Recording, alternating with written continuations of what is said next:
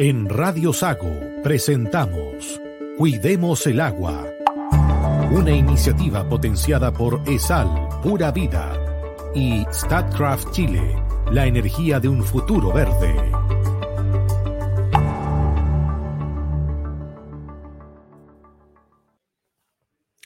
Bienvenidos a un nuevo encuentro de esta, esta acción que estamos desarrollando en conjunto para cuidar el agua. Y cuando hablamos de cuidar el agua, no solamente estamos hablando del cuidado de la producción y el cuidado en el uso de este elemento, también hablemos de otro aspecto que tiene relación con qué pasa con, con el agua que ya nos sirvió de alguna manera. Hablemos del cantarillado, hablemos también de aguas servidas eh, y sobre todo de la perspectiva respecto del trabajo que se desarrolla eh, con este vital elemento en esa faceta, en esa área. Estamos en contacto con el gerente de operaciones de SAL, Marcelo Cofré, a quien agradecemos que se sume a esta conversación. Marcelo, bienvenido, ¿cómo estás?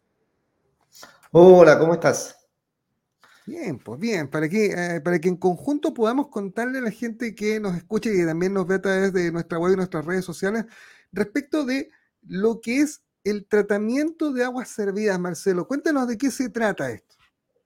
el, tratamiento del agua servida eh, de manera bien simple es eh, purificar el agua, retirar los agentes contaminantes que nosotros mismos le inyectamos al agua cuando lo usamos en nuestras casas. Es agua, ya sea en nuestra labor de aseo personal, cuando cocinamos, le inyectamos agentes contaminantes de distintos tipos y el tratamiento del agua lo que busca es retirar esos agentes contaminantes para devolver el agua al medio ambiente lo más limpia posible, de forma tal de no generar una externalidad negativa hacia el medio ambiente. O sea, estamos hablando probablemente de, dime tú si estoy equivocado, el penúltimo o el último eslabón de la cadena, del ciclo del agua, ¿no?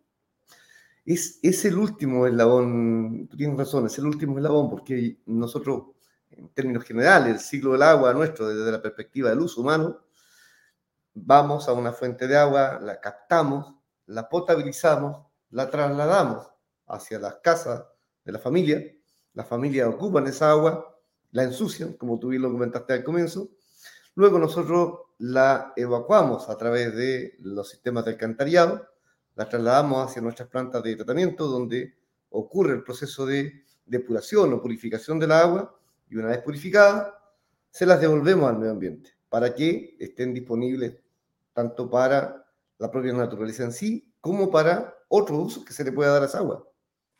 Ahora, Marcelo, eh, desde, la perspectiva, ese, es, digamos el ciclo completo, pero desde la perspectiva práctica, eh, ¿quién se? Esta pega le cae a las sanitarias, ¿no? por, digamos, por diseño legal hacerlo, ¿no? Pero, pero aquí también los que somos clientes, el caso tuyo como persona, el caso mío también, más allá de, las posesiones de nuestros trabajos, eh, también en el fondo somos partícipes de, de, cómo usamos el agua, cómo disponemos también el agua servida y, sobre todo eh, cómo cuidamos todo el recurso. No, es, eso es indudable. Yo creo que la responsabilidad hoy día, eh, hay mayor conciencia de eso, pero es una responsabilidad integrada. Efectivamente, nosotros como, como sanitaria, una vez que recibimos esa agua, tenemos el deber y la obligación de trasladarla y llevarla hacia nuestras plantas de tratamiento, pero el, éxito del trabajo que nosotros desarrollamos sin duda que requiere de la colaboración de la familia, del usuario, de la persona que ocupa el agua, porque eh, evidentemente, dependiendo del agente contaminante que pueda verter, eh, puede generar una complicación mayor en el propio proceso de depuración eh, de la agua. Entonces, en esa línea, el, llamado a, la comunidad, a la familia, a los vecinos, es que primero seamos conscientes de un uso racional del agua potable, ocupemos la cantidad de agua justa, la que efectivamente necesitemos, y no dejemos la llave abierto, abierta porque el agua es un recurso que es limitado. Y luego, la cantidad que, la utilice, la utilice de la mejor forma posible, de forma tal de no generar un problema mayor en el sistema de, de, alcantarillado, que pueda provocar eh, alguna dificultad en, en, nuestras operaciones. Ahora, este concepto de tratamiento de, agua servida eh, ha, surgido, Marcelo, en, los últimos 20 años probablemente. Eh, ¿Cómo era antes este tema? ¿Sencillamente no se hacía tratamiento y se tiraba directamente, en el caso de Puerto Montt, por ejemplo, al mar? Sí, es, mira, tuviste una respuesta muy certera. Hasta el año 2000 eh, o hasta antes del año 2000, hablar de tratamiento de las aguas servidas no era tema. Las aguas en las casas se ocupaban, se evacuaban a través del alcantarillado y había una serie de alcantarillas que descargaban la agua sin ningún tipo de, tratamiento hacia eh, los diferentes cuerpos de agua, sea una bahía, como acá en el caso de Puerto Montt, o un río, en el caso del río Ragua en Osorno, o el lago, en el caso de en Yanquihue, no había, eh, no, estaba incorporada este último eslabón, que como tú bien lo comentaste al comienzo, de depurar las aguas. Y eh, desde el año 2000, el Estado de Chile tomó un rol muy protagónico en cuanto a eh, plantearse el desafío de depurar la agua, y hoy día, muy orgullosamente podemos decir que como país, prácticamente el 100% de la agua servía que se producen en los centros urbanos son depurados previo a ser devueltos al medio ambiente. Y, como país hemos, pasamos de probablemente estar en la medianía de nuestros países vecinos en Latinoamérica a ser líderes mundiales en cuanto a la depuración de la agua servida. Oye, Marcelo, y, hablábamos del caso de Puerto Montt, eh, para la gente que nos escucha en Osorno, en Puerto Montt, yo, yo recuerdo, era más joven, se instaló un emisario submarino que fue una revolución por, el tamaño de la obra y por el beneficio que trajo casi de forma automática eh, a la vida en torno a, la orilla del mar en la costanera de la ciudad. Eh, puede que sea la obra más llamativa en este lado de la región, pero ¿qué otros esfuerzos han, ha desarrollado SAN en los últimos años respecto de precisamente avanzar en recolección de agua servida y sobre todo en el tratamiento y disposición final de este recurso?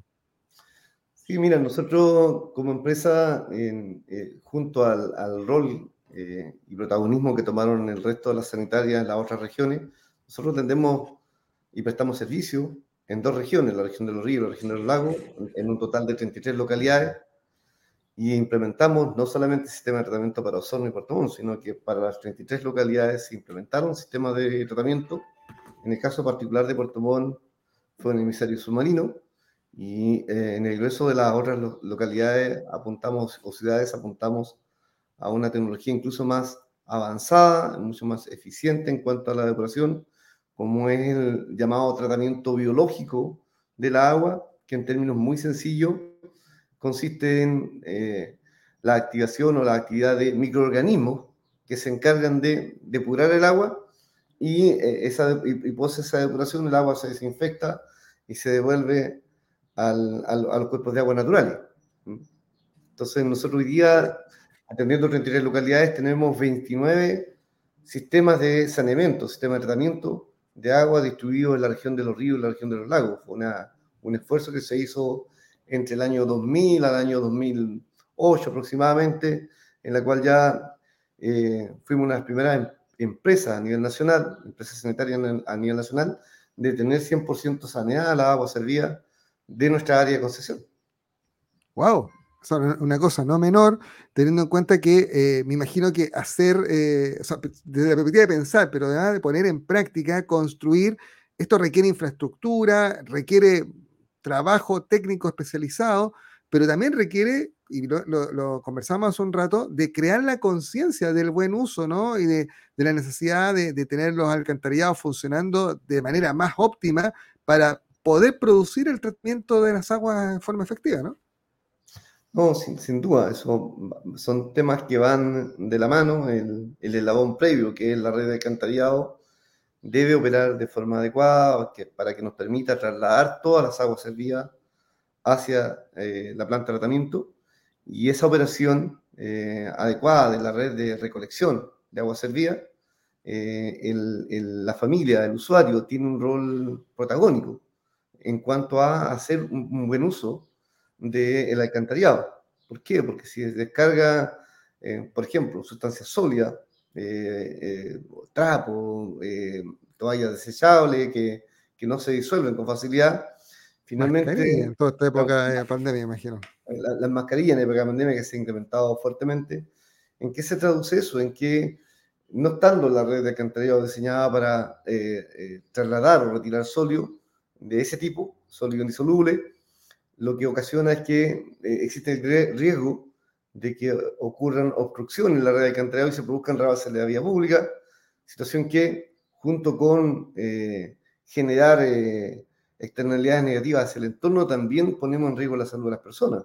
Y ahí es, es clave e importante el buen, hacer un buen uso del alcantarillado en el origen, en las casas.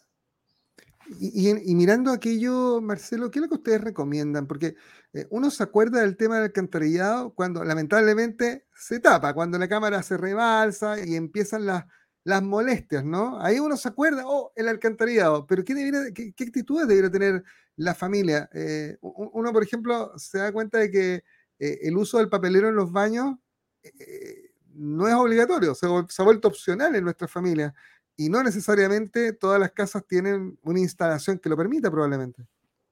Sí, yo diría, mira, hay, recomendaciones que son, eh, son bien básicas eh, y que tienen que ver con, con, eh, son bien básicas, pero que nos generan un gran beneficio a nosotros.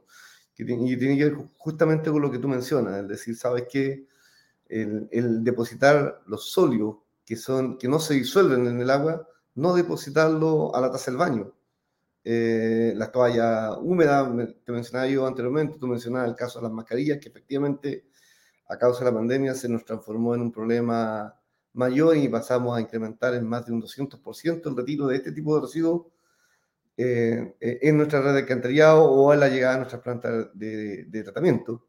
Y, son medidas bastante simples de ejecutar, es decir, ¿sabes qué? Mira, esta, esta mm, mascarilla no se va a disolver en el agua, en lugar de depositarla en la taza del baño, la pongo en el basurero, eh, una medida básica.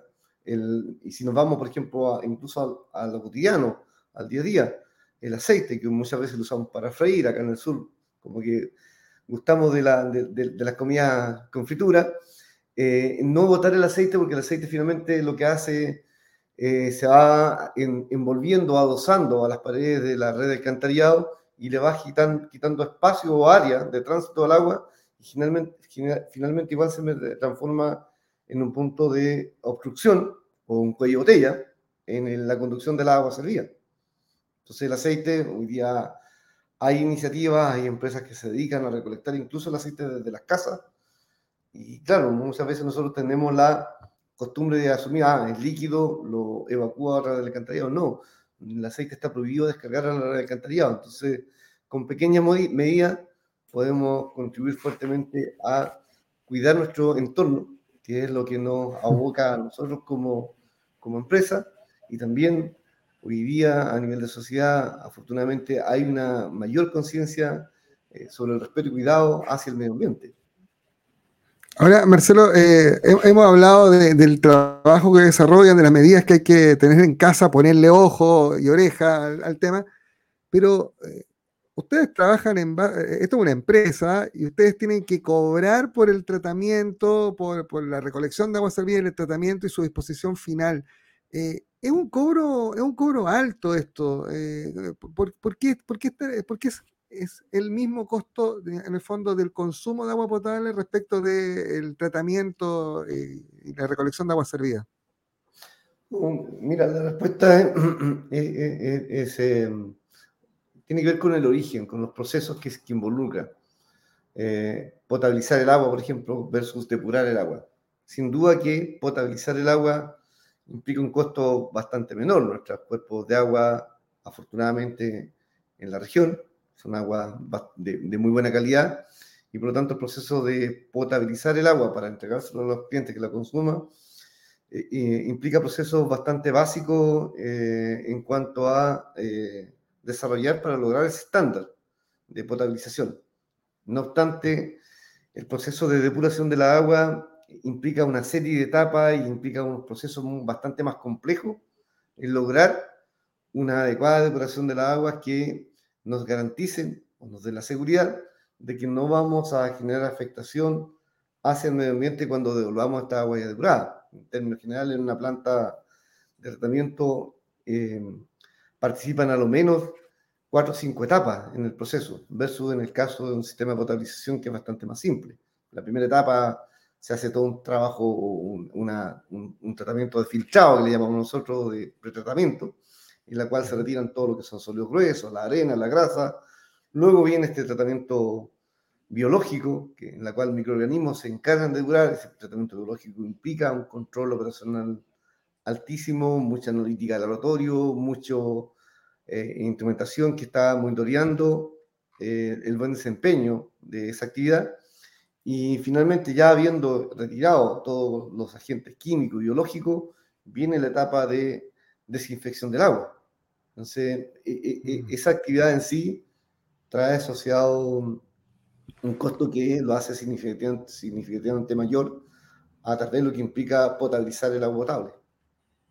Oye, eh, eh, Marcelo, y, todos estos, estos eh, residuos sólidos que, se encuentran en el momento de, tratar, ¿qué pasa con ellos? Porque en el fondo la pega de ustedes tiene relación con el agua, pero acá estamos hablando de elementos sólidos que en el fondo van en la misma carga.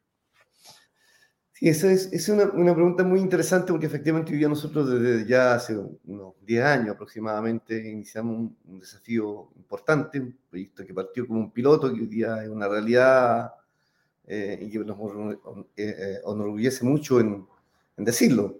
El proceso de depuración del agua efectivamente genera residuos, porque lo que estoy haciendo yo es retirar los agentes contaminantes que estaban presentes en el agua y gran parte de esos agentes contaminantes es materia orgánica, materia orgánica que nosotros habitualmente la, las plantas, desde el punto de vista técnico, le llamamos lodo, biosóleo. Y esos biosóleos, al ser materia orgánica, son ricos, además de tener un buen contenido, un contenido orgánico, son ricos en nutrientes. ¿Qué hicimos nosotros el año 2008, el 2012? Iniciamos un proyecto piloto de hacer un uso benéfico de esos biosóleos, aprovechando ese potencial eh, benéfico que tiene en cuanto al contenido de materia orgánica, en cuanto al contenido de nutrientes. ¿Dónde surge esa necesidad? ¿Dónde se ocupan los nutrientes? En la agricultura.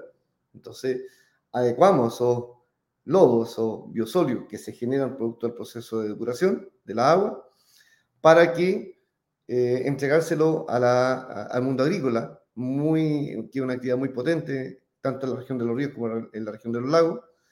Y comenzamos un proyecto de fertilización agrícola con los lodos que se producen producto del tratamiento de la agua servida. Hoy día prácticamente, oh. yo diría cerca del 80-85% de los biosóleos que producimos en las plantas de tratamiento ya no se están yendo a vertedero como partió en un comienzo cuando recién iniciamos a andar las plantas de tratamiento. Día ese 85% se están yendo como fertilizante agrícola a los diferentes campos de la región de los ríos y región de los lagos, apoyando a agricultores, a pequeños agricultores, eh, y eh, generando un beneficio hacia el medio ambiente, pero también un beneficio hacia ellos, porque se evitan el comprar o, el que tener, que ir hacia el uso de eh, fertilizante artificial. Oye, tremenda noticia, porque además están colaborando ustedes en la producción de alimentos. ¿Qué cosa más noble, sino eso? esto se enmarca dentro del concepto de economía circular. En el fondo, lo ocupo, lo lo recupero y lo vuelvo a ocupar y con ello evidentemente evito el tener que optar a usar otro tipo de recursos. Tremendo, tremendo. Oye, Marcelo, y ya, ya en el cierre de esta conversación que ha sido súper clarificadora, a mí me ha abierto la, la, ventana respecto del tema de la alcantarilla, uno se queda siempre con, con el cobro de la boleta nomás, y, lo que te decía, se hace visible cuando falla el sistema, eh, pero siempre falla, o, o la mayor parte de las veces probablemente por eh, por mal uso. Pero hay un tema con el alcantarillado, y lo hemos hablado otras veces con, otros ejecutivos de sal, y que tiene relación con la erupción de aguas lluvias.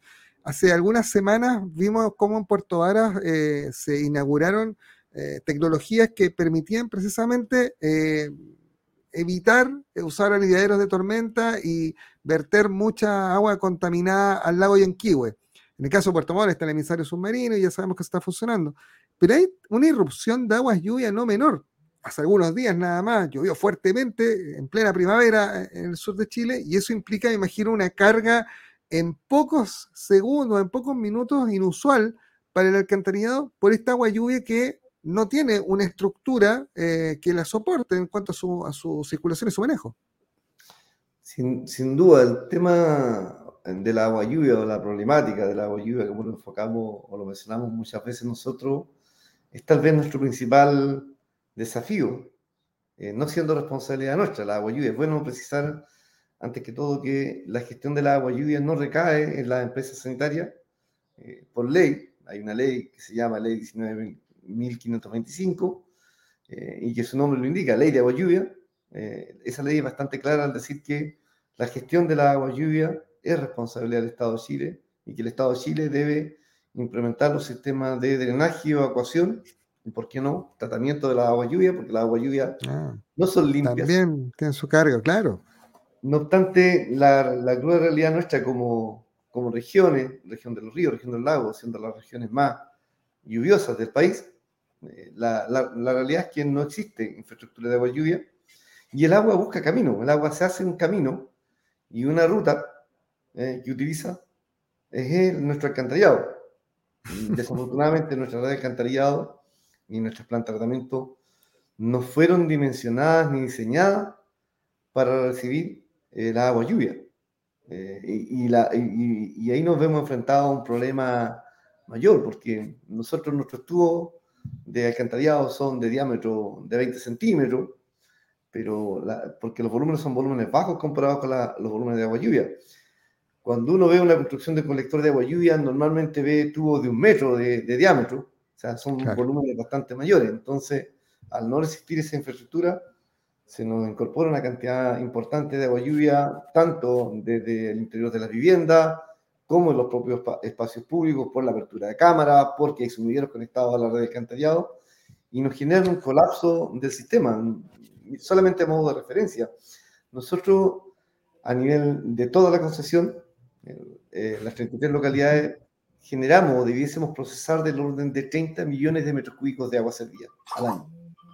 Pero, pero procesamos en las plantas de tratamiento el doble, 60 millones de metros cúbicos. Es decir, por cada metro cúbico de agua servida, procesamos un metro cúbico de agua lluvia en nuestras plantas de tratamiento.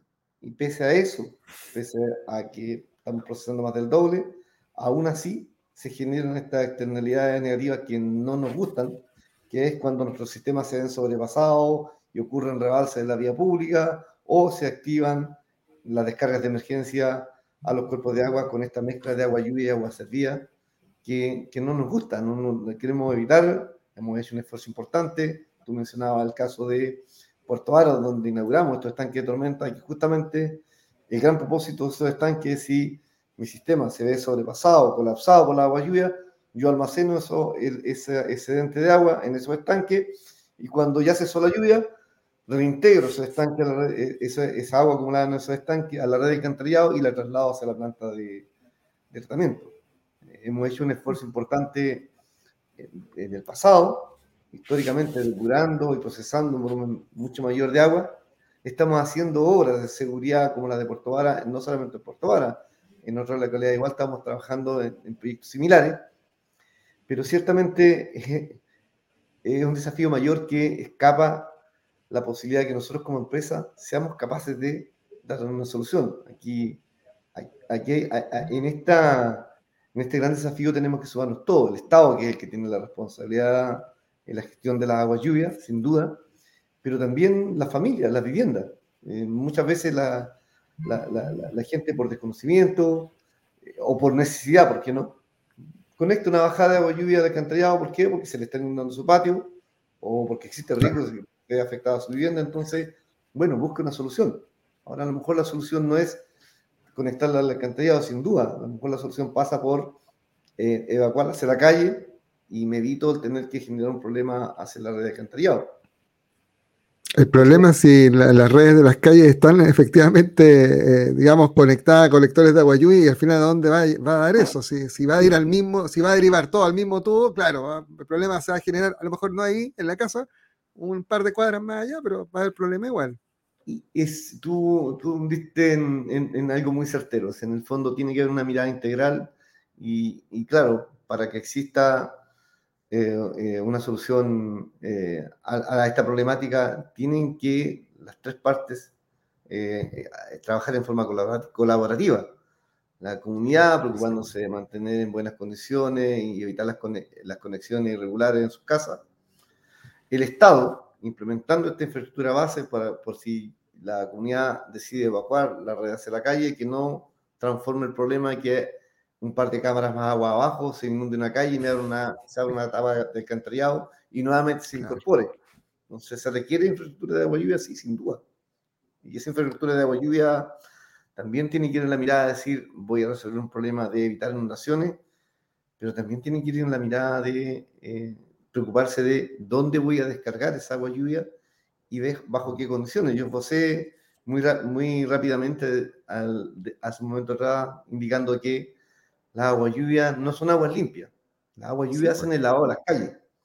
Las calles mantienen eh, distintos agentes contaminantes producto de nuestra propia actividad. Los vehículos, por ejemplo, el frenado de los autos desprende metales pesados que van asociados a, a estas pastillas de freno, por ejemplo, o los mismos gases que salen de los vehículos. Esos se van depositando en las calles y las lluvias hacen el lavado de calle y son agentes contaminantes que desde una mirada ambiental pueden ser incluso mucho más nocivos que eh, la propia agua servida que nosotros generamos en las casas. Es un lindo desafío ese, pero es un desafío que tiene que tomarse como país, empezar a pensar en, una institucionalidad y en, buscar, o sea, y, el construir esa red en algún momento, porque esto en algún momento vamos a tener que sincerarlo como país, va a ser un sacrificio y ahí va a haber que seguramente decidir eh, cuál es la mejor vía y cuál es también el, entre comillas, el operador, ¿quién se va a hacer cargo de eso? Usted, a usted les toca hoy día por ley hacerse cargo a las sanitarias en el fondo de las aguas servidas, va a haber que determinar quién se hace cargo de las aguas lluvia, pero es, es un tema, además que el agua lluvia, como bien lo dices tú, Marcelo, tratada, puede ser, o sea, reconducir el sistema, sin duda, probablemente puede ser un aporte a la, a la creación de, generación de agua potable y también puede ser usado qué sé yo, en riego, en limpieza. Hay, que buscarle precisamente eh, el mejor uso, pero hoy día es un recurso que en el fondo se está perdiendo y que hoy día además a las sanitarias les está produciendo este problema de, de digamos, de aumento en los flujos de trabajo, una cosa no menor. Em, mira, se nos hizo recorto el tiempo, Marcelo, eh, incluso nos extendimos más allá, pero este es un tema fascinante porque cuando hablamos de cuidar el agua, hablamos de cuidarla en todo su nivel, en su producción, especialmente en su uso, donde creo yo que está el problema, pero también teniendo estas miradas de futuro respecto al tratamiento y respecto del uso que le estamos dando a un recurso que es escaso y que es súper valioso. Así que te quiero agradecer estos minutos de, de conversación y bueno, seguramente en el futuro seguiremos dialogando en torno a este tema fascinante como es el agua. Sin duda, es un tema que yo creo que da, da para muchas sesiones, un tema que hoy día, vuelvo a reiterar, eh, está en la conciencia, sobre todo en las nuevas generaciones, de apostar por eh, un medio ambiente, una actividad sostenible en el tiempo, con eh, respeto y cuidado hacia el medio ambiente, poniéndolo, poniéndolo, ¿por qué no?, delante de otras actividades que en el pasado revestían mayor importancia para las generaciones pasadas sin duda. De eso se trata, de eso se trata. Conciencia. Gracias, Marcelo.